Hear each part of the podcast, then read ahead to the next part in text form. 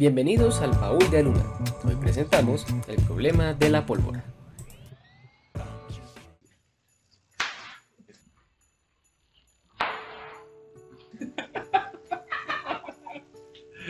Ya, no fue mal. No fue mal. Era un Listo. tema, era un tema de ponerse. Esa vaina. Ya la producción empezó. Hoy es un tema bien importante, Cami. Eh, y sobre todo por las festividades. La pólvora. Cuéntame. Y es un tema muy, muy, muy, muy alunático, entre otras, porque no es solo la pólvora. Pero partamos de qué hiciste el 7 de diciembre, o qué hizo la mayor cantidad de gente. Yo, oiga, no me pregunten. ¿Tú dormiste? Yo me vi Rogue One porque ya me acabé Andor para los eh, fans de Star Wars entenderán lo que estoy diciendo. Eh, concluí que mi personaje favorito de Rogue One es K2SO.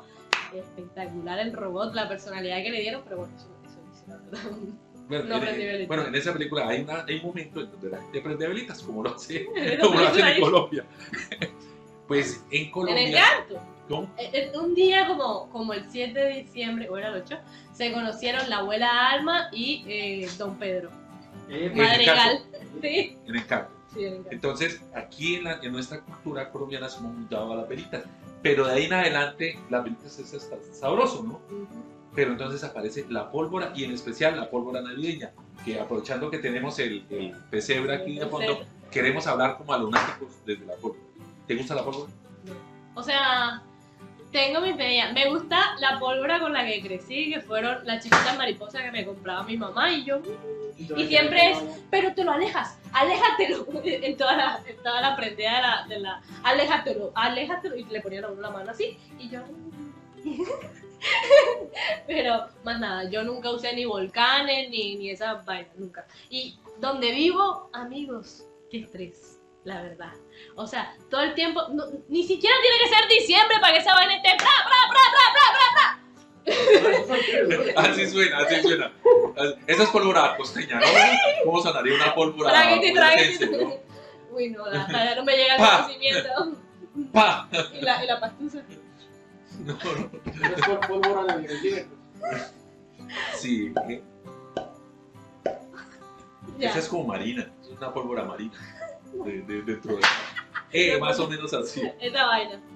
La cosa es los efectos de- nocivos de la pólvora. La pólvora integra la sociedad. Yo estuve por Tarragona, eso es mar Mediterráneo en España, en donde hay un festival anual de pólvora. Pero durante todos los meses los que van a, a- a pasar, a, a participar, están en demostraciones en pleno mar Mediterráneo. Digamos, desde ahí es una cosa muy bonita. Bueno, Pero viene la- el otro lado de la historia, ¿no? Que viene la pólvora, de qué está hecha, qué, qué- qué produce, incluso las chispitas. Sí, Esas oiga, chispitas que, eh, que tú... Más o menos tú sabes de que yo, así a ciencia cierta, no sabría cómo explicarte qué está hecha. ¿Tú sabrías explicar qué está No hecha? sé de qué está hecha, pero el 7 había chispitas en donde yo estaba aprendiendo. Sí, eso es espectacular. Lo Estamos- investigamos. Aquí venimos a echar chisme. Este, este podcast de echar chisme. Pero mira, estaba a mi lado dos, dos chicos, 7 y 8 años, con chispitas de esas de Ajá. mantenga la distancia, pero es que ella no se puede mantener a la distancia del, del olfato de uno. Y el impacto en, en la respiración, desde ahí yo ya me. De hecho, es un poco afónico por el tema, por, por ese es un efecto mínimo de la pólvora. Pero ahora vámonos a esa. a- a- Pólvora masiva. ¡Pah! tipo- Ese sí, Sí, sonora, ¿no? esa sonora. Entonces yo pienso en los perritos. Los pelitos, los A gatitos. mí me gustan los perritos. Te salió pelito los gatitos. No gustan los perritos, comí pelitos. R como buena costeña. No, estoy hablando de los perritos. ¿no? Perrito. R con R. No, ya. R con R perrito.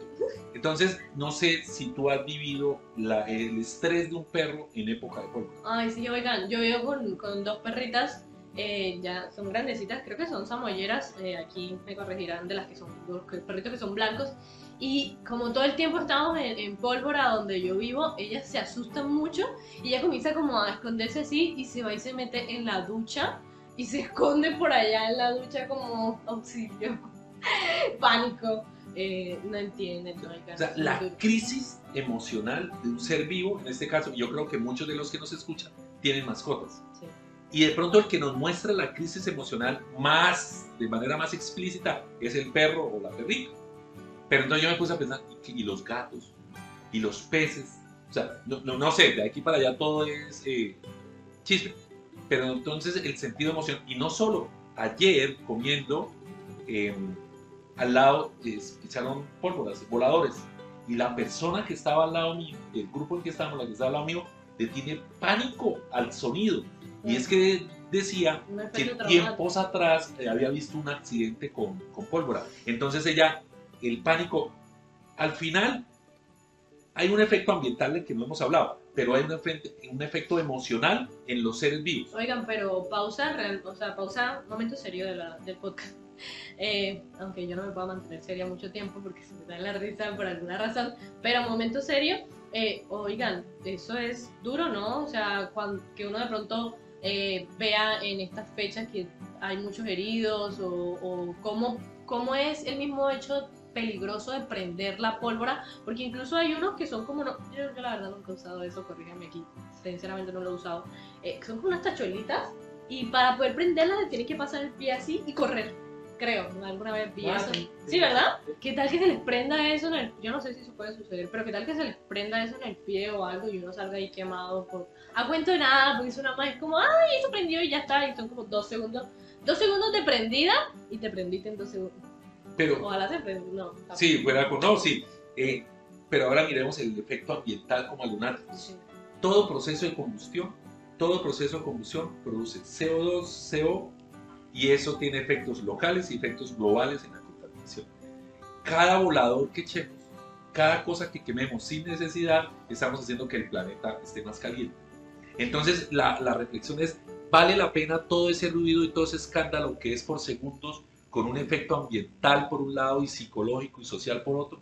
Esa es como la reflexión alunática para que cada uno tome las decisiones que tenga que tomar, ¿no? Eh, porque eh, a veces la, la- la pólvora es algo que un papá que ha estado ausente durante todo el año compra para estar ausente en el corazón del niño durante dos horas. Sí. Y desde las cuentas de él, la- la- las cosas cuadran, ¿no? O sea, obvio, eso, eso ahí da réditos emocionales para él. Pero es, no sé quién de ustedes, de los que nos escuchan, usan pólvora. No sé quién de ustedes venden pólvora, porque la, la otra es, ah, pero si yo vendo de vender pólvora, o sea que me muero de hambre porque unos perritos nos asusten. Ay, O sea, Entonces, ¿qué? ¿Me asusto yo de mi hambre? ¿Cómo?